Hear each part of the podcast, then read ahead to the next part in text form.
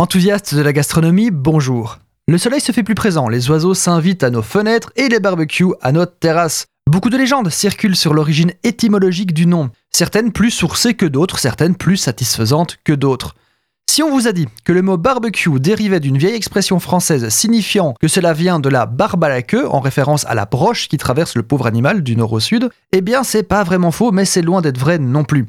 On entend aussi que ça vient de barbacoa. La barbacoa était une technique antillaise de cuisson de viande utilisée par la tribu indienne des Taïnos.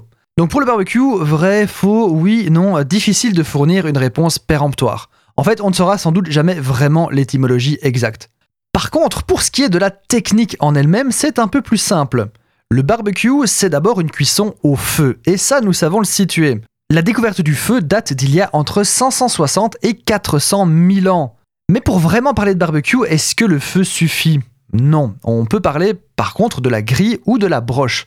La cuisson à la broche, difficile de lui trouver une date précise, mais comptez au moins 2000 ans. La cuisson au grill est étrangement relativement récente. Comptez le 15e siècle, quand les explorateurs du Nouveau Monde empruntent aux Taïnos leur technique de cuisson sur un grill en bois qu'ils appellent barbacao, la boucle est bouclée.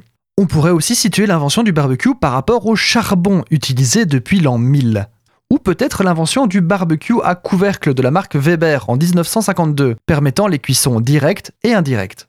À moins qu'on situe par rapport à l'événement en lui-même. Dans ce cas, pour la France, ce serait plutôt après la Seconde Guerre mondiale, via l'importation culturelle des États-Unis. Et où s'arrête le barbecue quand on peut parler de barbecue au gaz, de barbecue électrique ou encore de kamado, les gros barbecues japonais en fonte? Et la plancha dans tout ça? Le barbecue, est-ce l'événement, l'outil ou un trou dans la terre avec quelques braises? À vous de voir où s'arrête la définition et où commence la réinterprétation.